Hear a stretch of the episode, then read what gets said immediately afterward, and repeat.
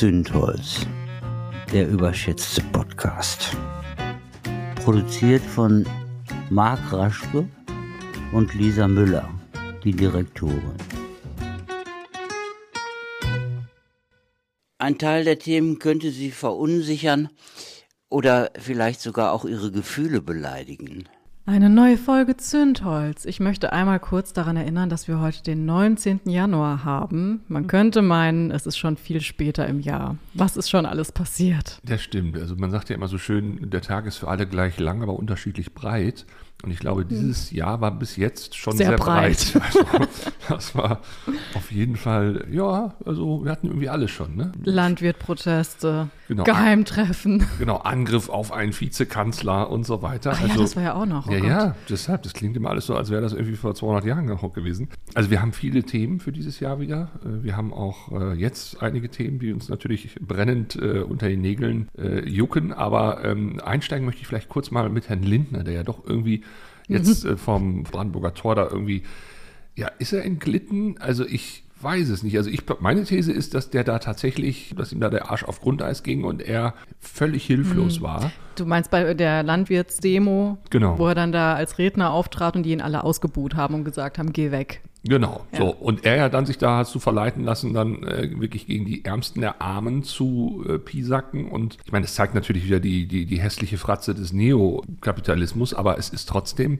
erstaunlich, dass so ein Politikprofi sich so vergisst quasi. Mhm. Ja, also zur Einordnung, er hat dann wieder gesagt, es kann nicht sein, dass die Bürgergeldempfänger umsonst Geld kriegen. Ich bin auch sauer, dass ihr Landwirte nicht mehr Geld ja, kriegt, genau. sagt der Finanzminister. Genau. Man denkt so ein bisschen, äh, Christian Lindner ist sauer auf den Finanzminister. Ja, ja also das so. habe ich auch ganz viel gelesen tatsächlich. Ja. Ja, aber ich meine, das wird auch die Landwirte nicht beeindruckt haben. Das war ja ganz, ganz billiger Bauernfang, kann man ja sogar sagen in dem Fall. Also da wird sich keiner von überzeugen lassen, von dem Quatsch, den er erzählt. Es hat auf jeden Fall wie alles in der Politik natürlich wieder mit Verteilungskämpfen zu tun. Und ausgerechnet der, der entschieden hat, die dürfen und die dürfen nicht, stellt sich da jetzt hin und sagt, Leute, ich bin doch eigentlich auf eurer Seite. Also das ist so billig. Ja, aber ich fand es auch irgendwie grandios. Ich habe auch bei mir auf Instagram, hatte ich auch gepostet, macht gar nichts, lasst ihn reden und lasst Lindner vor allem in die AfD eintreten. Ja. Ja. Weil es eine absolute Lachfigur geworden, hat seine eigene Partei ruiniert. Das kann er dann mit der AfD vielleicht fortsetzen. Genau, ja, das stimmt. Das wäre eigentlich ein schöner, äh, äh ein schönes U-Boot, was man ihm, äh, was man der Partei dann da reinschiebt. Ja, und, und mir äh, hatte dann noch jemand drauf geantwortet, das machen wir jetzt mit allen Parteien, die wir nicht leiden können. Einfach Christian ja, Lindner hinschicken. Genau. Aber die Bauerndemos sind ja dann schon Geschichte. Andere Demos werden uns jetzt noch weiter beschäftigen und da kommen wir dann auch schon zum ersten Thema. Finger verbrannt. Wir reden natürlich über die Demonstrationen gegen Rechtsextremismus, die seltsamerweise erst einen Beitrag von Korrektiv brauchten, um so richtig durchs Land zu rauschen. Mhm. Nun kann man jetzt über den Beitrag sagen, was man will. Es gibt natürlich schon einige, die wieder sagen, ja, Korrektiv, dieses linksgrün versiffte NGO oder Journalismusnetzwerk. Ändert nichts an diesen Treffen. Nee, eben, ändert nichts an dem Treffen und zeigt aber vor allen Dingen auch, dass man es vielleicht doch nochmal wirklich so verdeutlichen muss. Sie haben das ja auch teilweise sehr, also ich fand es sehr atmosphärisch beschrieben, wie das da ablief. Und ich glaube, diese Art der, der Schreibe war es, die dann letztendlich doch die Leute aufgerüttelt hat, weil es waren ja schon sehr viele Parallelen. Ne? Es war in Potsdam, unweit der Villa, wo da die mhm. Wannsee-Konferenz war. Und äh, es hatte ja eigentlich alles was so irgendwie ein Theaterstück eigentlich hat. Mhm. Ich glaube, das Berliner Ensemble hat das jetzt auch einmal aufgeführt. Ich glaube, so klar es nochmal vor Augen geführt zu bekommen, ist dann wirklich so der, der letzte Tropfen gewesen, der das Fass jetzt zum Überlaufen brachte. Ja, ich meine, die Sachen, die da gesagt worden sind, ne, unter anderem äh, Remigration, ich will das Wort aber nicht verwenden, das ist Deportation genau. von Migranten, von Leuten mit Migrationshintergrund, aber eben auch von Andersdenkenden, ne? muss man ja auch immer wieder betonen, auch die Andersdenkenden sollen rausgeworfen werden. Also tschüss Zündholz, ab demnächst genau. dann aus Dubai oder so, ja. war eigentlich alles schon klar. Genau. Also die Infos, dass das passieren soll, dass ganz viele in der AfD das planen, die lagen überall im Internet rum, hätte man konsumieren können. Äh, aber wie du schon sagst, wahrscheinlich hat keiner gedacht, dass das wirklich passiert. Und dann das so beschrieben zu bekommen, wie Leute sich schon explizit darüber unterhalten, das ist wahrscheinlich dann so der Schockmoment. Ja, klar.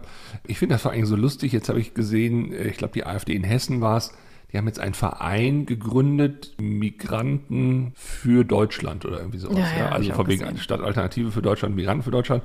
Das ist natürlich auch wieder so ein Feigenblatt. Ne? So genauso mm. wie die AfD-Chefin Weidel ja auch als Homosexuelle und Schweizerin auch nicht wirklich das AfD-Klientel ja, bedient. Ja, ähm, vor allem kommt her, ihr guten Migranten, wenn ihr für Deutschland genau, seid. Genau, alleine, dass sie da den Keil reinschlagen und sagen, es gibt gute und schlechte Migranten, äh, ist auch taktisch günstig, weil dadurch erhebt sich nicht die ganze Migrantenfront in Anführungszeichen gegen die AfD, sondern ja. auch das wird zerschlagen. Genau. Äh, nur man muss auch deutlich sagen, wenn wir schon über Parallelen aus der Weimarer Zeit uns unterhalten, die Menschen jüdischen Glaubens seiner Zeit, die haben auch gedacht, dass sie davor bewahrt bleiben, weil sie doch zum Beispiel im Ersten Weltkrieg genau. für Deutschland gekämpft haben. Ja, oder, sehr viele oder, auch. Genau, oder auch so gesellschaftlich wichtige Jobs hatten und so weiter und so fort, ne, wie Ärzte und so weiter. Ähm, das war den äh, Nazis aber völlig wurscht. Genau. Ne, und das muss man, glaube ich, den Leuten auch nochmal sagen, die sich jetzt die jetzt glauben, dass sie die besseren Ausländer sind, das wird, wenn die Lawine ins Rollen kommt, nicht mehr relevant sein. Genau, wie viele Krankenhäuser haben eine nationalsozialistische äh, Hintergrundgeschichte, ne? weil jüdische Ärzte dann vertrieben worden sind. Absolut. Ja. Und deshalb kann ich nur davor warnen, dass ihr euch diesen, diesen Verlockungen nicht hingebt, vor allem diesen Erzählungen. Jetzt wird ja auch im Prinzip wieder alles relativiert. Das ist ja eh immer so. Ne? Ja. Ne? Also man, man will es ja erst nicht wirklich warm und dann wird es relativiert. Und dann, wenn das nicht mehr klappt, dann wird ja dagegen geschossen. Genau. Und in dem Zusammenhang, vielleicht willst du auch darauf hinaus, auf Frau Weidel. Mhm. Genau. Fand sie erstmal spannend, dass sie eine Woche gebraucht hat, um ja. zu reagieren. In der Zeit wurde ja ihre rechte Hand entlassen, ne? Mhm. beziehungsweise es wurde der Vertrag aufgelöst, entlassen wurde er ja nicht. Ich wollte gerade sagen, so richtig entlassen ist das nicht. Nee. Ja. Und dann gab es, so sagt man, intern ja einen Aufschrei von wegen der AfD-Bundesvorstand beugt sich der Lügenpresse mm, ne, und genau. den linken Medien, der Staatsmacht. Ja, ja. Die sitzen selbst also die sind selbst Teil des Staates, die sind da im Bundestag. Aber ja, naja, ja. egal. Genau, und äh, das ist, glaube ich, relativ gefährlich geworden für Frau Weidel. Ne? Ja, genau. Weil, weil man dann ans Abwählen denkt. Und wenn wir jetzt nämlich uns die AfD mal angucken, man sagt ja immer, es gibt einen rechten Flügel. Ne? Finde ich auch immer witzig. das ist doch Quatsch. Eben. In, in, bei einer Partei, die in drei Bundesländern schon als gesichert rechtsextremistisch gilt, gibt es einen rechten Flügel. Mhm. Hm, naja. Aber dieser rechte Flügel hat halt so viel Macht, dass Frau Weidel Angst haben muss. Genau, das ist es. Und äh, es ist ja auch so, dass jetzt gerade, ich glaube, im Hintergrund schon gesammelt wird, dass man für eine entsprechende Klage gegen ein Verbot der AfD dann auch gewappnet ist. Und ähm, natürlich, ein AfD-Verbot hat unter anderem die Auflage, dass man erkennbar sammeln muss, dass die gegen unseren Staat vorgehen wollen. So. Und diese Nummer da mit der Konferenz, das war natürlich irgendwie eindeutig so. Mhm. Aber gleichzeitig muss man eben auch wissen, dass es vielleicht für die jetzt noch zu früh, dass sie plötzlich so auf der Bühne stehen und genau. so klar ist, was sie vorhaben. Ja, und, war und, schön blöd, ne? Hätten sie diese Konferenz nicht gemacht. Ja, eben so. Also das ist halt das Grundproblem, dass, dass sie sich jetzt ertappt fühlen und jetzt rudern sie zurück. Es ist ja auch mittlerweile hochnotpeinlich, wie sie es tun. Ja, also auf Bundesebene sagen sie, nein, nein, das ist alles äh, Lügenpresse. Und zum Beispiel der AfD-Verband in Brandenburg, äh, der, der Landesverband, hat gesagt, ja, ist völlig klar, was da, ja. was da gesagt wurde, ist genau unser Programm. Ja, und Frau Weidel hat ja noch nicht mal gesagt, dass es nicht stattgefunden hat. Ne? Ja, genau. Sondern sie hat gesagt, es war ein Privattreffen. Mhm. Hast du das nicht auch schon mal, dass du Freunde nach Hause einlädst? Natürlich. Und dann redet man über Deportation ja, von Menschen klar. und so weiter. Also mal, ich kann es nicht mehr ertragen, diese also wie sie einen für doof verkaufen. Ja, ne? und sie meinte ja dann auch, das sind DDR-Methoden, ne? Hm. Stasi, ne? Ja, genau. weil Journalisten was aufgedeckt haben. Ja, ne? Das nennt man journalistisch arbeiten, liebe ja. Frau Weidel. Also wenn Sie das schon als Stasi sehen, dann keine Ahnung, wie Sie das bewerten, was dann der Verfassungsschutz mit Ihnen macht. Ich bin aber doch noch mal sehr stolz auf unseren Journalismus, dass er da funktioniert hat übrigens. Das oh, stimmt. So, ne, will ich auch mal festhalten. Aber spannend fand ich dann auch, als sie dann gefragt wurde von einem Reporter, okay, also es war ist alles Lügenpresse, ist alles nicht richtig, was da passiert ist. War ein Privattreffen, warum haben sie denn ihre rechte Hand dann gehen lassen? Genau. Äh, ja, äh, also das war einvernehmlich, dass er gegangen ist und äh, es gehört zum Deal dazu, dass wir jetzt nicht genauer drüber reden. Äh, so genau. war ja die Aussage. Ja, ja, klar. Also wie gesagt, das, äh, also ich kann nur wirklich an alle appellieren. Ihr werdet da, wenn ihr, wenn ihr der AfD folgt, folgt ihr Rattenfängern. Das sind Menschen, die wirklich euch verarschen, die erzählen ja. euch gerade alles, was ihr hören wollt. Ja, die euch für richtig doof halten. Genau, das ist es. Und ich muss auch ganz ehrlich sagen, ich gucke mir auch manchmal so einfach die Rhetorik und die, äh, beziehungsweise auch die Körpersprache von solchen Politikern an. Und ähm, Frau Weidel zum Beispiel, ich finde, die schafft es nie wirklich energisch und ernsthaft zu sein. Es wirkt immer wie so eine überzeichnete Fratze, wenn sie es tut, beziehungsweise sie hat dann auch immer fast sowas lächelnd Ironisches. Ja? Also, ja. Äh, und da denke ich auch so, Leute, achtet mal auf solche Mikroemotionen, die sie da so loslässt. Ja? Wie gesagt, die wollen nicht mit euch in eurem System irgendwas verändern, sondern die spielen mit euch, genau. um euch dann abzuschaffen. Ja, und dieses Störgefühl habe ich auch bei Frau Weidel. Ich finde, die wirkt immer wie eine Schauspielerin. Man kann sie nicht so richtig fassen. Ja, klar. Ja. Weil die aber auch natürlich in ihrer Partei sich eben diesem sogenannten rechten Flügel, man muss ja dazu sagen, es gab mal tatsächlich den rechten Flügel in der Partei, der hat sich ja dann aufgelöst angeblich, ja, ja. was ja totaler Quatsch ist. Der was hat hatten nur, die dann geplant, ne? Genau, der hat sich auch nur deshalb aufgelöst, weil eben auch da die AfD noch nicht quasi hinterm Ofen hervorkommen wollte, wie rechts sie ist. Deshalb sind die natürlich auch da wieder dem Verfassungsschutz durchgeflutscht. Aber im Prinzip, die, die Denke ist ja nach wie vor. Und mit einem Herrn Höcke, der ja quasi, man kann es ja sagen, der inoffizielle äh, Führer dieser Partei ist, da ist natürlich überall diese, dieser braune Mist in der Partei. Und eine Frau Weidel galt ja bis dato immer noch so ein bisschen als, naja, was soll man in so einer Partei sagen? Kann man da noch von, von gemäßigt sprechen? Ich ja. weiß es nicht. Aber auf jeden Fall hat sie dann irgendwann, als sie kalte Füße bekommen hat, ist sie dann umgekippt und hat, spielt dann jetzt so ein bisschen die, so die harte Rambo-Frau. Aber das passt einfach nicht. Das ist einfach nur peinlich. Ja, ich denke bei Alice Weidel immer an diese Szene, wo sie ins Mikro gebrüllt hat, ich lasse mir mein Schnitzel nicht wegnehmen. ja, deshalb lassen wir sie mit ihrem Schnitzel alleine ja. und widmen wir uns weiteren Themen. Ein Funke genügt.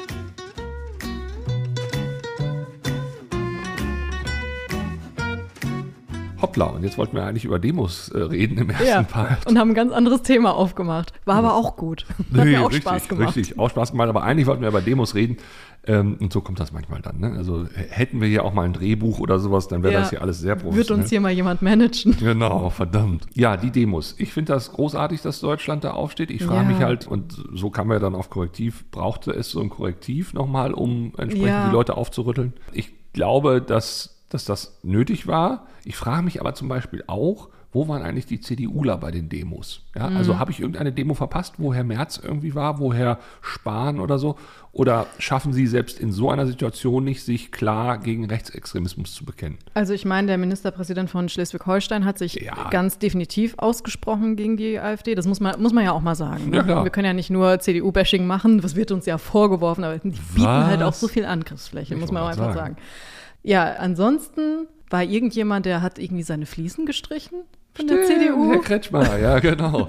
Also das war auch, also wirklich, also brüllender konnte ein Schweigen nicht sein. Er hat an dem Sonntag, wo ganz viele Menschen draußen auf der Straße waren, unter anderem auch in Köln und in Leipzig und so weiter, das waren ja wirklich tolle Bilder, also es wird dann richtig emotional mitgenommen, hat der ein Ding gepostet, ein Foto, ich glaube es war auf Facebook, wo er Wände streicht bei sich zu Hause ähm, und dann mit dem Hashtag nützlich machen ich denke mir so im Stillen, also du als Ministerpräsident eines Landes mit einem derart großen AfD-Problem, nämlich Sachsen, könntest dich ganz anders nützlich machen. Ja, aber da war er endlich mal nützlich. Oder so, ja, vielleicht war er, vielleicht ist das die einzige Möglichkeit, ihn überhaupt noch, also dass er alles weiß streicht und glaubt, damit ist es alles übertüncht quasi, mhm. das Braune. So also ist es ja leider nicht. Das kommt ja immer wieder durch. Ja, aber, aber wo waren Sie? Ne? Also, ja, klar. Herr Merz war zum Beispiel im Sauerland ja bei den Landwirtsprotesten. Genau. Ja. Warum war er jetzt nicht bei irgendeiner Demo? Äh, Herr Spahn hat irgendwie Karnevalsgruppen empfangen. Ja? Also diese, dieses bleierne Schweigen all derer, das macht mir echt ein bisschen Kummer. Umgekehrt finde ich es halt großartig und ich hoffe, das bleibt jetzt auch so, dass diese Demos wirklich jetzt dauerhaft hm. durchs Land ziehen. Und ich meine, es ist ja wirklich mittlerweile, ich kriege das ja auf Instagram immer zugespielt, welches Kaff in Anführungszeichen jetzt auf einmal doch noch aufsteht. Und Entschuldigung, dass ich Kaff sage, aber das sind ja wirklich dann teilweise ganz, ganz kleine Ortschaften. Aber ich finde ja, das großartig. so, ich finde das so großartig, genau, ja. dass selbst die inzwischen erkannt haben, ne, wenn man mal sagt, so ja, nee, die, die schweigende Mehrheit will das eigentlich alles, was da die AfD rausposaunt. Ja. Nein, die schweigende Mehrheit hat einfach sich immer alleine gefühlt. Genau. Und jetzt gibt es gerade so ein Zusammengehörigkeitsgefühl. Und ich finde das wirklich, ich kriege da Gänsehaut. Also da ist ja so viel Liebe eigentlich unterwegs. Ja, ne? Die ganzen Demos, die wir in den letzten Jahren gesehen haben, was hatten wir alles, auch die Querdenker und so weiter. Es war immer voller Wut und Hass. Und genau. jetzt ist es echt so ein, hört auf, meine Nachbarn anzufassen, meine Kollegen anzufassen, geht genau. weg gegen Hass und für mehr Liebe eigentlich. Ja. Also, Wobei man natürlich sagen muss, dieses Wording, äh, was sie ja ab und zu, oder diese Sprüche, die sie so skandieren, ähm, ganz äh, Hamburg hasst die AfD oder sowas, ist eine Umdrehung einfach nur. Ja, natürlich, eben, genau. Ist einfach nur eine Reaktion darauf, was die da so an Hass rausposaunen. Und ich glaube auch nach wie vor, da bin ich zwar auch, wenn ich das ab und zu erzähle, auch immer so ein bisschen fast alleine mit der Meinung, aber ich glaube schon, dass wir nicht nur mit Liebe kommen dürfen, sondern an einigen Stellen auch Klar. genau mit gleicher Münze zurückzahlen müssen. Das Phänomen ist doch das, dass die Leute immer wieder durch so einen Tabubruch, durch so einen Skandal erst recht emotionalisiert werden. Und wenn wir aber eine Emotion der Emotion entgegenstellen, dann neutralisiert sich das ja. Ja, ja. Ne, dann, dann habe ich eben nicht mehr diese Übermächtigkeit einer, einer Negativemotion, sondern ja. ich kann sie quasi neutralisieren. Mit Liebe meinte ich jetzt auch nur, ich bin froh, dass sie keine Autos demolieren. Ne? Äh, das stimmt. Das ist das absolut stimmt. friedlich, der Protest. Ja, ja. Das ist halt echt schön. Auf jeden Fall. Und ich kommentiere momentan auch sehr viel in, in, in den sozialen Netzwerken, was äh, Dana Buchzig, unsere Gästin vom letzten Mal, gar nicht gut finden würde. Aber da denke ich mir halt auch immer, ich will nicht, dass die Leute, die das danach lesen, sich alleine fühlen. Ich will, mhm. dass die da ein, zwei Kommentare sehen, die genau. dann auch zeigen, nee, und so nicht weiter. Ne? Genau, und das ist, ich glaube, Dana Buchzig meinte das ja auch immer bezogen auf, äh, dass man, wenn man keine Meinung kommentiert, um, umgedreht bekommt. Genau, ja, wenn man ja. da äh, die, die Gegenrede hält, dann wird man kein Umdrehen dadurch. Ich glaube aber auch, dass die Gegenrede wichtig ist, alleine eben, weil dann die schweigende Mehrheit sonst erkennt, ups, ich bin ja fast alleine. Und das mhm. ist ja nicht der Fall. Ne? Genau. Und man sieht ja, äh, ich weiß nicht, wer noch das Experiment von äh, Solomon Ash kennt, der hat ja mal äh, in den 40er Jahren, glaube ich, herausgefunden, dass Menschen, wenn sie nur äh, einen entsprechenden Druck durch eine Gruppe erfahren, selbst Falsches plötzlich für richtig halten, nur um konform zu gehen. Mhm, ja? genau. und, und das ist ja die große Gefahr. Wenn man, wenn man sich alleine irgendwann fühlt, obwohl man es nicht ist, dann glaubt man plötzlich Menschen, die einfach nur laut genug sind. Genau. Und da wir gerade über Demos sprechen, heute, Freitag, kommt der Podcast raus. Da ist eine Großdemo in äh, Hamburg angekündigt. Genau. Gerne vorbeikommen. So ist es. Genau. Und Samstag in Dortmund übrigens. Strohfeuer.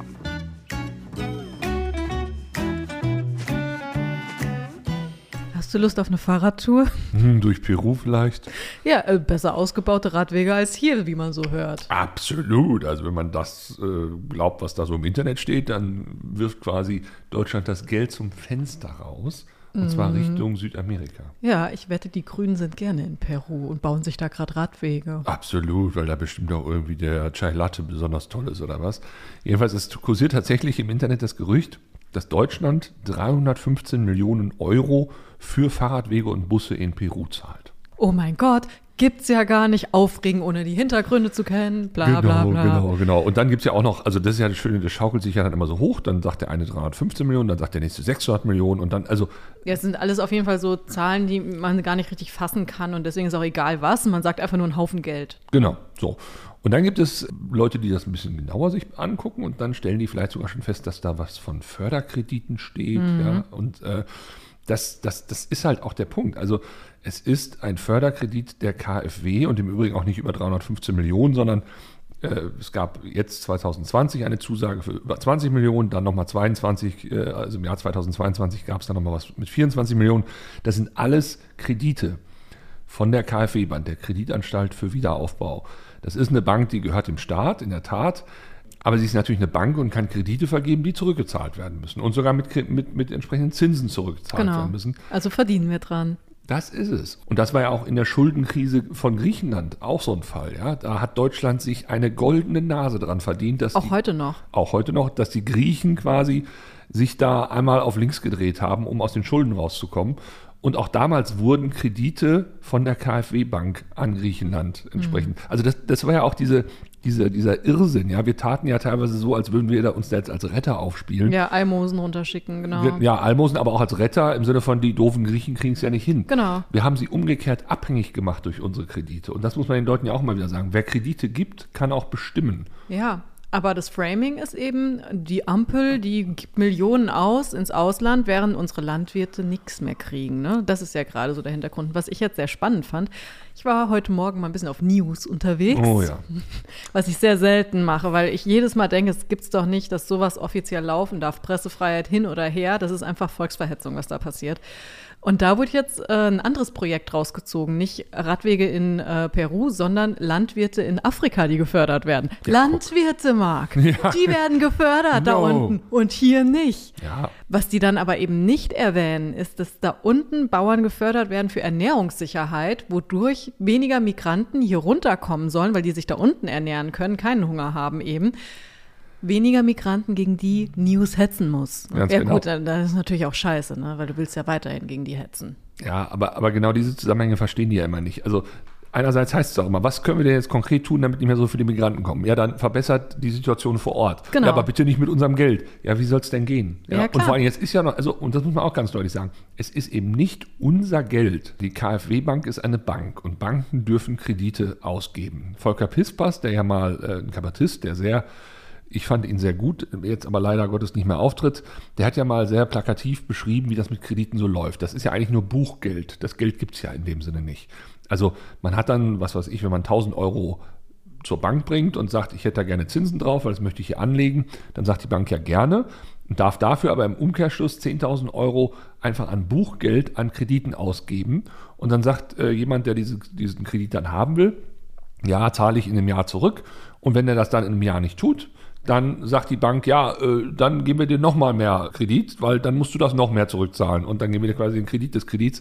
Also natürlich jetzt alles sehr vereinfacht gesagt, aber es zeigt eben, dass hinter Krediten in der Regel erstmal nicht reales Geld steckt, ja, mhm. sondern es steckt einfach ein Versprechen, dass da eine gewisse Summe zurückgezahlt wird, womit man dann natürlich entsprechend auch wieder Geld, äh, also die Banken wollen ja auch Geld verdienen ja. und auch ihre äh, Löhne zahlen und so weiter. Also es ist aber Buchgeld und ähm, deshalb muss man immer aufpassen, wenn eine Bank das so macht, hat das nicht unbedingt was mit dem Bundeshaushalt zu tun. Denn eine Bank, auch die KfW, muss wirtschaften. Die muss quasi entsprechend auch eine Bilanz erstellen und die hat auch mal Gewinne, mal Verluste.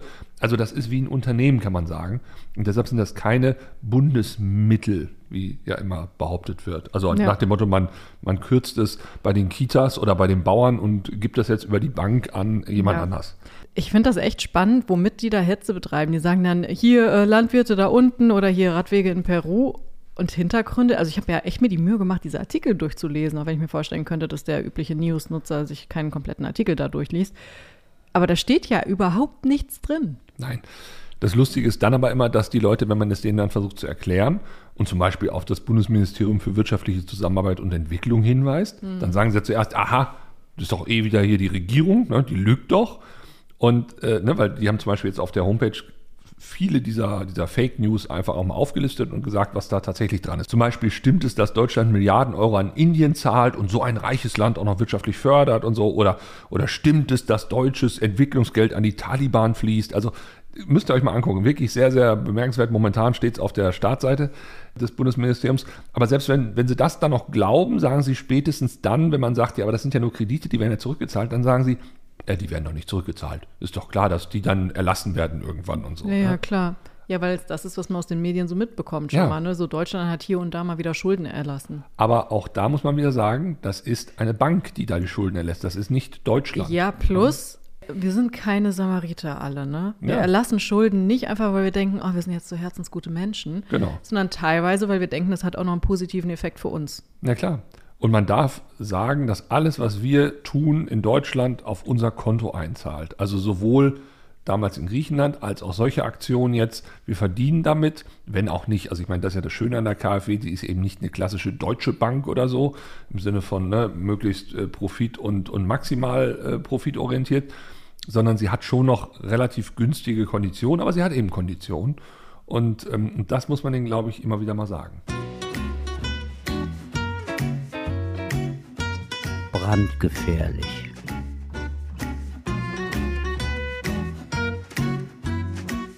Wer hätte das gedacht? Trump Part 2 steht in den Startlöchern. Genau. Trump 2.0, er hat in Iowa gewonnen. Das sind ja diese sogenannten Caucus, also die Vorwahlen mhm. äh, der Republikaner, muss man dazu auch sagen. Also da hat jetzt nicht das ganze Land irgendwie abgestimmt, sondern da haben eben vor allen Dingen. Das wäre noch gruseliger, ja. Ja, ja, eben, da haben jetzt Republikaner abgestimmt, wer soll denn von den Kandidaten, die da im Rennen sind, dann tatsächlich äh, ja, ins Rennen um das Präsidentenamt dann gehen. Trump hat dort ja mit 51 Prozent gewonnen. Mhm. Das ist offen gesagt knapp, weil in der Vorberichterstattung hieß es immer, also Trump versucht jetzt natürlich möglichst klar zu gewinnen. Also im Sinne von, ich meine, klar, der Abstand zum nächstgrößeren war dann äh, äh, knapp 30 Prozent. Der hat nämlich 21 Prozent gehabt, Ron mhm. DeSantis. Aber ähm, diese Nikki Haley zum Beispiel lag dann bei 19 Prozent, also auch nicht so weit dann von dem Zweitplatzierten. Aber Trump hatte oder hat gedacht, dass er mit 60, 70 Prozent da durchfegt. Ja, ja, das ist, das ist psychologisch wichtig äh, für diesen Lauf weil er natürlich die Erzählung eigentlich äh, gelten lassen möchte, dass er der Größte ist. Na, natürlich. Und das macht es halt so schwierig. Ich glaube oder ich hoffe, dass die anderen beiden nach wie vor im Rennen sind. Und ähm, mit Iowa hat das jetzt gestartet. Es wird jetzt diverse andere Staaten noch geben, wo sie dann auch entsprechend Vorwahlen halten. Mhm. Ähm, aber nehmen wir mal an, er wird es dann. Was ja, der arme DeSantis übrigens, ne? Der, hm? der, der, arme DeSantis übrigens, der hat ja schon damit gerechnet, dass er der Kandidat ist. Ja, das stimmt, genau. Das äh, tut mir auch sehr leid, dass er da jetzt entsprechend äh, vielleicht dann doch äh, nur die Rücklichter sieht.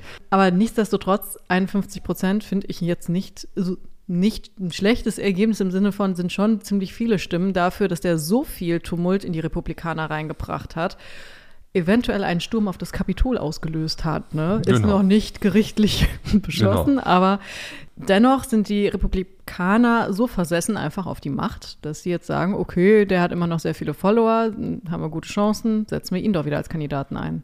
Auf alle Fälle. Und sich wieder einbilden, ihn lenken zu können wahrscheinlich. Genau, ja, das sowieso.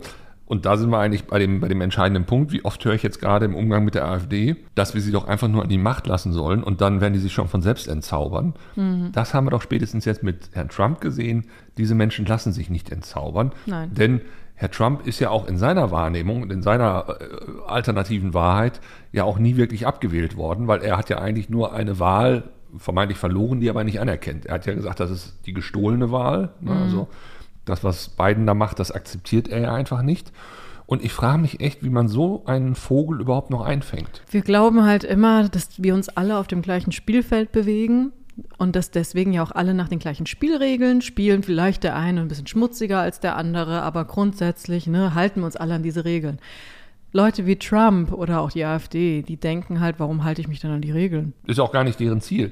Die wollen ja einfach nur an die Macht und das war ja auch mal dieser schöne Satz, Rechtsextremisten müssen eigentlich nur eine Wahl gewinnen. Und dann werden sie im Prinzip von der Erzählung her mindestens an der Macht bleiben. Und wenn sie das äh, faktisch dann doch irgendwie nicht sein können, dann werden sie vermutlich alles dafür tun in, in, ihrer Zeit der Macht, dass sie die Verfassung ändern und so weiter und so fort. Genau. Und ich glaube auch, dass ein Herr Trump jetzt, wo er dann in Anführungszeichen im Training ist, sollte er denn das zweite Mal dann rankommen, natürlich viel effektiver in Anführungszeichen seine, seine Gräueltaten da durchziehen kann, weil er muss nicht mehr erstmal sich reinfinden in das Amt. Er weiß ja schon, wie es geht. Mhm. Und du wolltest jetzt fragen, was passiert, wenn Trump es wird? Und die Demokraten auf der anderen Seite den äh, Sleepy Joe, wie Trump immer so schön ja. sagt, ins, ins, Rennen schicken. Ne? Ja, ich, ich, ich weiß auch nicht, äh, Joe Biden soll doch gesagt haben, er ist nur deshalb jetzt nochmal angetreten, weil er ahnt oder befürchtet, dass es Trump wird. Aber dann denke ich so im Stillen, ja, aber weil es so ist, würde ich dich jetzt ja, nicht mehr ins Amt genau. äh, oder ins Rennen schicken. Also ich weiß echt nicht, äh, vor allen Dingen, ich meine, jemand, der so alt ist, also wir wollen jetzt hier kein Altersbashing machen, aber man sieht es ja ihm förmlich an, dass das Amt irgendwie mittlerweile eine gewisse Last ist. Genau. Und wie soll es denn weitergehen? Also warum soll ich denn als Amerikaner jemanden wählen, wo ich nicht weiß, ob der vier Jahre noch durchhält? Ja. Ne? Das ist doch irgendwie, äh, und wer kommt dann? Eben. So, also dieses, äh, dass, dass im Prinzip seine, seine Vizepräsidentin ja da aufgebaut werden sollte, das habe ich irgendwie nicht wahrgenommen. Überhaupt nicht. Ich weiß nicht, ob das innenpolitisch anders ist, ob da vielleicht in den Nachrichten viel mehr über sie berichtet wird, aber hier habe ich nichts davon wahrgenommen. Und ich glaube aber auch nicht, dass sie jetzt, äh, wenn wir sagen, Joe Biden ist es nicht, die geeignete Kandidatin wäre, ehrlich Nein. gesagt. Weil dafür ist zu viel Rassismus in Amerika unterwegs, als dass wir uns einbilden müssten. Also ich glaube, da würde Trump leider durchmarschieren. Ja klar, das ist doch genauso wie mit Hillary Clinton damals. Also ja. eine Frau als Gegnerin. Äh, das noch dazu, genau. Genau, hat der, hat der gefrühstückt. Da ist eben wirklich dieses extremst rassistische Amerika, was auf sowas wartet. Ja, denn da sind ja so viele in Anführungszeichen äh, Minderheiten äh, äh, vereint in, in, in, dieser Frau, was ja, wie gesagt, deutlich in, äh, in Anführungszeichen zu sehen ist, weil es ist eben keine Minderheit, Frau zu sein oder schwarz zu sein oder so. Aber in der, in der Welt der Trump-Anhänger ist das ja so. In der Welt der Macht, ja. Und in der Welt der Macht, genau. genau. Ne? Ja, und deswegen, also die wäre ja auch nicht die Alternative, aber wen siehst du denn da gerade bei den Demokraten? Also die haben doch keinen aufgebaut. Die haben die vier Jahre nicht genutzt, um irgendwen aufzubauen. Ja, klar. Und äh, ich, also ich kann nur hoffen, dass man solchen Leuten wie Trump jetzt über Gerichte dann das Handwerk legt, weil ansonsten sehe ich keine Instanz. Also ja. es, es, es, wird keinen Moderator geben, der das irgendwie noch wegmoderieren kann oder kein, ich meine, da kommt ja auch wieder Fox News ins Spiel. Ja, die haben ja immerhin jetzt, und das fand ich auch so lustig, äh, die haben sich ja komplett auf dieses Narrativ eingelassen, dass die Wahl gestohlen wurde. Ja, ja. Ne? Und haben ja jetzt mit der Organisation oder mit dem Unternehmen, was diese Wahlmaschinen herstellt, haben jetzt ja einen Vergleich, ich glaube, von 780 Millionen Euro geschlossen, äh, Dollar geschlossen, weil sie ähm, jetzt dann äh, doch vor Gericht nicht mehr ganz so ausfechten wollten, ob das vielleicht Fake News war, was sie da verbreitet haben. Denn sie haben nämlich gesagt, diese Maschinen wären manipuliert gewesen und deshalb hätte Trump die Wahl verloren. Und das zeigt halt, du kannst die Rechtsextremisten nicht irgendwie inhaltlich stellen. Ach. Die werden immer, das ist so, als, als wolltest du einen Wackelpudding gegen die Wand nageln. Mhm. Ja? Das wird immer durchflutschen. Ja, ich weiß auch nicht, warum jeder jetzt gerade damit kommt, die AfD inhaltlich zu stellen. Also das hätte man seit Jahren tun können. Und selbst da, wir haben ja gemerkt, es funktioniert nicht. Ja, es funktioniert vor allen Dingen nicht alleine. Also du musst die AfD inhaltlich stellen und sie zugleich verbieten. Ja, aber die machen sich doch, ja genau, aber die machen sich doch selbst ihren Inhalt. Nee, natürlich. Also selbst wenn du jetzt sagst, hier sind die Fakten, seht ihr und so weiter und ihr habt ja keine Ahnung da und davon, drehen die sich die Erzählung, wie sie wollen. Ja klar. Und selbst wenn du auf dem einen Feld, sagen wir mal Arbeitslosigkeit oder, oder was weiß ich, obwohl die gar nicht so hoch ist, by the way, in Deutschland, oder irgendwas anderes, selbst wenn du da vermeintlich jetzt etwas Gutes für dieses Land tust, ähm, was auch wieder eine Erzählung oder ein Narrativ ist, aber was heißt gut, das ist auch wieder mhm. sehr relativ auszulegen, aber äh, dann suchen sie sich halt ein anderes Feld. Genau. Ja. Und ich habe mir letztens sagen lassen, und ich muss da zustimmen, dass wir vielleicht auch mal Lösungen anbieten sollen in diesem Podcast.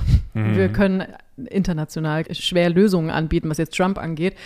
Aber aktuell die Lösung, dass die ganzen Menschen auf die Straßen gehen, finde ich zum Beispiel wundervoll. Sehr positiv. Das stimmt. Auf die Straßen gehen, das Ganze zu einem Happening auch machen, dass man also wirklich politisches Erleben schafft, also dass das nicht einfach nur sowas ist wie, oh, ich will mich mit Politik nicht beschäftigen, sondern dass man wirklich Gemeinschaft spürt, dass man auch Kreativität erlebt, ja, durch, durch solche Protestplakate zum Beispiel. Also, dass man wirklich auch dadurch dann es vielleicht gewährleistet, dass die Leute lange bei der Stange bleiben. Denn das ist es ja. Es ist, wie ich ja immer sage, ein Marathon, kein mhm. Sprint. Und ähm, das wird uns jetzt, also uns jetzt die nächsten zwei Jahre beschäftigen. Äh, die Amerikaner mindestens jetzt das, das jetzt laufende Jahr, weil im Herbst sind ja die Wahlen. Und wenn dann wirklich Trump es wird, dann müssen wir uns in Deutschland aber auch umgucken. Stichwort Ukraine-Krieg. Ich glaube nicht, dass der Trump das dann alles weiter so finanziert. Das wird dann auch für Putin ein Durchmarsch werden. Mhm. Und dann weiß ich eben nicht, wie, wie weit wird er diesen Durchmarsch ziehen. Also wird er, wo wird er Halt machen? Ja, genau. Hier der Lösungsvorschlag, alle nach Island ziehen vielleicht. Ja, ja, demonstrieren ist das eine. Äh, und äh, sich wirklich überlegen, wo kann man im Kleinen dafür sorgen, dass es hier nicht kippt. Genau. Programmankündigung.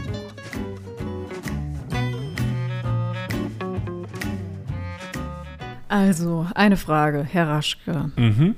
Nazis werden ja oft als brauner Mist bezeichnet. Nicht ja, von mir, aber von stimmt. manchen Menschen. Ja, ja. Kann man da nicht auch, um denen vielleicht auch zu helfen, eine Art Abwasseruntersuchung vornehmen? Wie bei Corona damals. Also in der Tat, ja. Ähm, bei Corona war das ja tatsächlich ein Seismograph, ne, wo äh, in welcher Region besonders viel Viruslast im Abwasser war. Da ging man davon aus, dass entsprechend da auch gerade eine große Corona-Welle war. Und in der Tat muss man sich fragen, gibt es nicht vielleicht auch für andere gesellschaftliche Phänomene solche Datensammelbecken, mhm die äh, vielleicht auch darauf hindeuten, dass dann zum Beispiel plötzlich die AfD kurz vorm Umsturz in Deutschland jetzt steht oder andere Sachen sich in den sozialen Kanälen plötzlich aufbäumen. Ja, vielleicht auch Daten, die dann da auch vielleicht auch verzerrt Dinge wiedergeben, denn diese Gefahr besteht nämlich auch. Wir glauben ja immer, dass wir einfach Daten ins Netz geben und sofort weiß jeder Bescheid, was damit zu tun ist. Das ist ein sehr komplexes Thema, Daten richtig zu lesen. Und darüber habe ich, auch mit diesem Risiko, ne, was sagen Daten über die AfD aus, habe ich mit Professor Frauke Kräuter gesprochen. Sie ist Lehrstuhlinhaberin für Statistik und Datenwissenschaft in den Sozial- und Geisteswissenschaften an der LMU in München und auch in Maryland. Auch in Maryland, genau. Denn eine Universität reicht ja nicht ne? und der Tag hat ja auch nur 24 Stunden. Aber beeindruckend, was die Frauke da wirklich ja, macht. Was also, mache ich mit den anderen zwölf Stunden, hat sie dann gefragt. genau. ja, immer so Wahnsinn, was die für ein Pensum auch macht. Und so. Aber ich finde das war ja auch sehr beeindruckend, wie sie dieses Thema, was ja an sich vielleicht relativ spröde auch für viele Leute rüberkommt, so Daten und so, sie hat wirklich super Beispiele gebracht. Ich habe jetzt zum Beispiel bei jeder Suppe, die ich mir jetzt, die ich jetzt zu mir nehme, werde ich auch immer erstmal an Statistik denken, denn das bringt sie auch als ein Beispiel. Und ich kann insgesamt die ganze Folge sehr empfehlen, die wird nächste Woche erscheinen, aber hier habt ihr schon mal einen kleinen Ausschnitt. Noch ein Eisen im Feuer.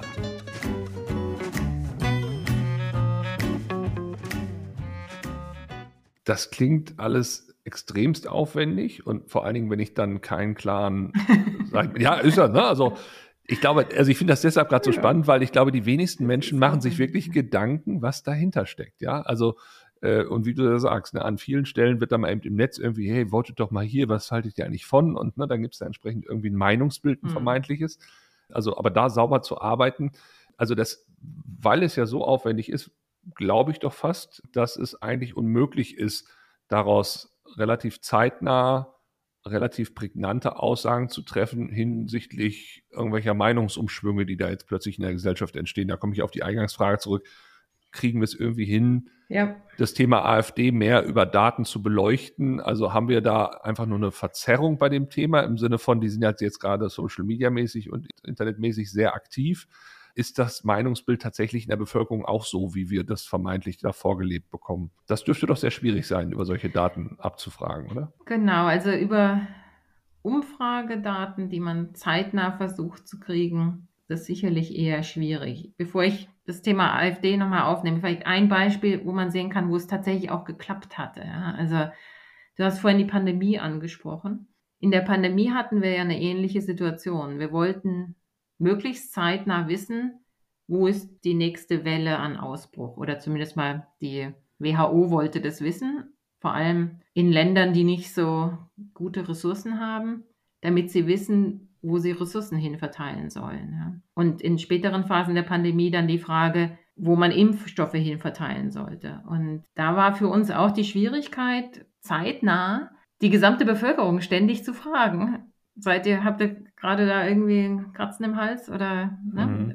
irgendwelche Symptome, die darauf hindeuten, hier ist jetzt die nächste Welle im Anmarsch. Und viele der Mediziner und auch WHO und andere Regierungen hatten sich aus dem Grund, dass sie eben keine Daten hatten, die das zeitnah erlauben, weil bis jemand zum Arzt geht oder im Krankenhaus auftaucht, ist ja schon zu spät. Ne? Das ist dann eine Woche oder zwei nach dem Ausbruch. Hatten sich dann an Meta gewandt und haben gesagt, also hör mal, bei euch ist doch ein Drittel der Weltbevölkerung auf einer eurer Plattformen.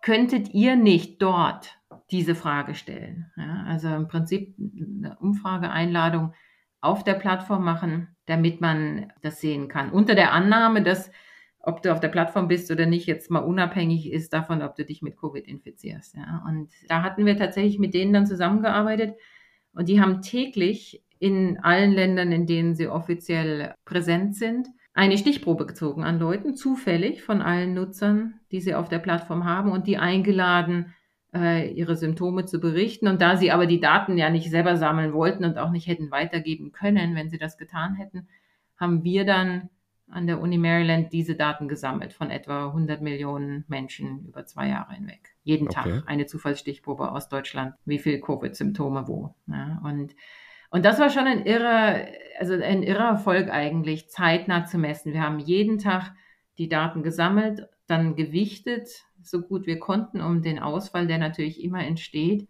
Also sprich, nicht jeder, der eingeladen wird, macht mit oder jede äh, auszugleichen und dann am nächsten Tag veröffentlicht. Also das war schon ein, ein zeitnahes Mitlesen. Aber sowas ist schwierig. Also es war ein Riesenaufwand, das ja. muss man schon sagen. Ja. Das Beispiel mit Corona ist ganz praktisch eigentlich gerade, weil ich habe es jetzt auch wieder gelesen, äh, man hat jetzt herausgefunden, dass die Zahl der Corona-Infizierten in Deutschland zurückgeht und das macht man eben nicht mehr über klassische Umfragen, sondern man untersucht das Abwasser, ob es da irgendein Virus, äh, eine Viruslast noch mhm, gibt. Genau. Ähm, mhm. gibt, gibt es denn solche, mhm. in Anführungszeichen, Abwassertestungen auch dann in zum Beispiel eben sozialen Kanälen? Also, dass man sie gar nicht aktiv befragt, die Menschen? Ich erinnere mich, äh, an vielen Stellen wurde dann auch immer, wurde dann auch immer Google befragt, ne, nach dem Motto, Google weiß doch am ehesten, wenn die Leute ja. plötzlich Symptome suchen, wo sie ja gar nicht aktiv dann an einer Befragung teilnehmen, sondern sie wollen ja eigentlich nur sagen, Mist, ich habe irgendwie Kratzen im Hals, ähm, dann, dann, dann können die ja mitunter Grippewellen zwei, drei Tage eher vorhersagen, als das dann tatsächlich Gesundheitsämter oder sowas können.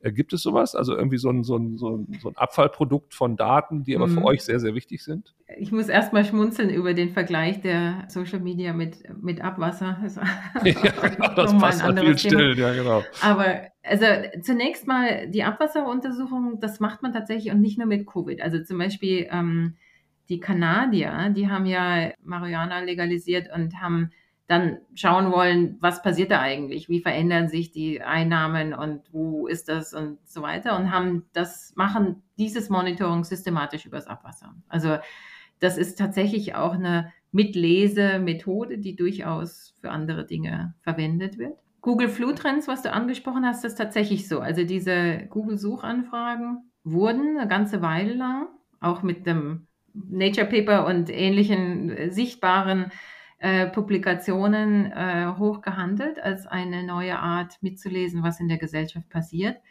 Ich weiß nicht, ob du dich noch erinnerst, irgendwann hat ja dann Google diese äh, Searchbar umgestellt, dass wenn man anfängt zu tippen, sich das automatisch irgendwie Vorschläge generiert und man dann nur noch klickt, ne? nicht mehr ganz mm, genau, muss. genau ja. Und diese Veränderung des Produkts ja, hat aber dann dazu geführt, dass das, was die Leute eintippen, nicht mehr genau dem entsprach unbedingt, was sie suchten, sondern aus Bequemlichkeit dann halt irgendwie das Erste, was einigermaßen passt. Jetzt meine Vermutung. Auf jeden Fall hat sich durch so Produktumstellungen die Präzision dieses Google Flu Trends verschlechtert. Ja? Und ja. ähm, also das war eine Weile lang super und dann ist das völlig schief gegangen. und, ja, und das ist ein bisschen das Problem bei dieser Art von passiven Mitlesen. Also es gab an der Uni Michigan mal ein Riesenprojekt, da hat man versucht, Arbeitslosenzahlen vorherzusagen oder Trends äh, vorherzusagen und auch Consumer Sentiment anhand von Twitter-Daten, also Tweets, die losgelassen werden, die irgendwas mit Job verloren und Ähnlichem zu tun haben. Und das war auch ein Projekt, was sehr erfolgreich gestartet ist. Und wenn man jetzt auf die Webseite geht, dann steht da Baustelle und vielleicht kommen wir mal wieder. Ja. Und das war schon lang bevor Twitter nicht mehr Twitter war.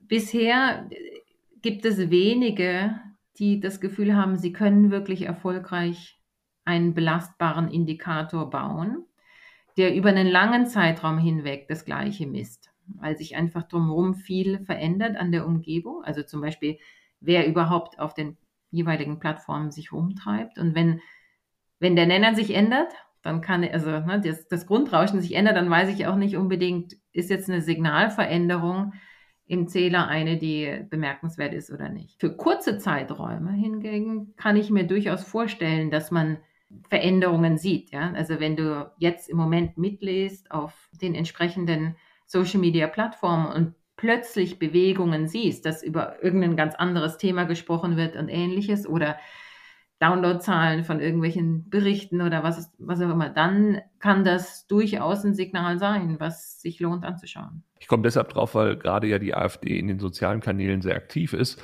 äh, und zwar um Längen, um Lichtjahre voraus den anderen Parteien und natürlich auch die, sag ich mal, diese diese Durchlauferhitzung eines sozialen äh, Kanals natürlich auch perfekt äh, nutzen kann und ne, durch diese Bad News, die dann sechsmal schneller durchs Netz gehen und so weiter.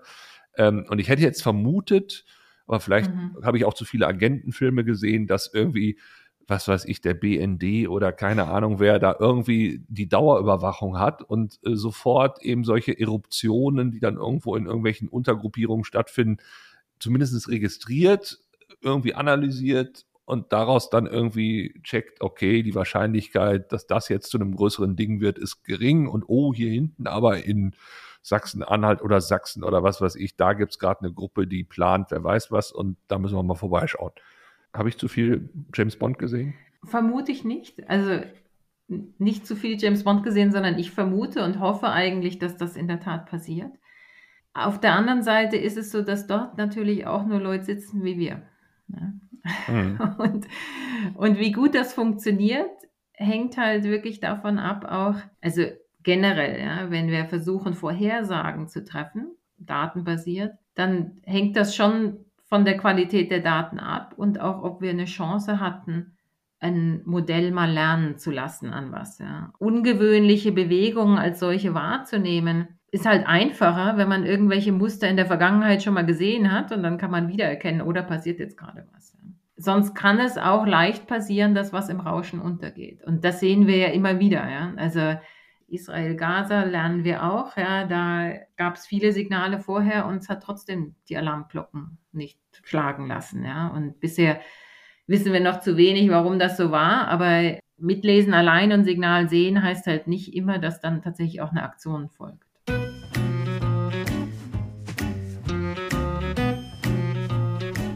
Und wieder ist eine Folge quasi auf der Zielgeraden. Was haben wir gelernt? Alle raus auf die Straße. Mhm. Dann, wenn eine Demo stattfindet. Nicht jetzt sofort, aber dann, wenn eine Demo stattfindet. Ähm, ich weiß, dass du auch so ein Demo-Highlight hast auf deinem Instagram-Kanal, wo diese ganzen Termine gespeichert worden sind. Da kann man auch gucken. Genau, denn da wird jetzt einiges noch passieren. Ich weiß auch, ich glaube, es ist der 27. Januar, da ist, glaube ich, Auschwitz seinerzeit befreit worden. Also es gibt jetzt so einige nächststehende Termine, die dann auch nochmal sich wunderbar dazu eignen, sich, sich entsprechend gegen rechts zu positionieren.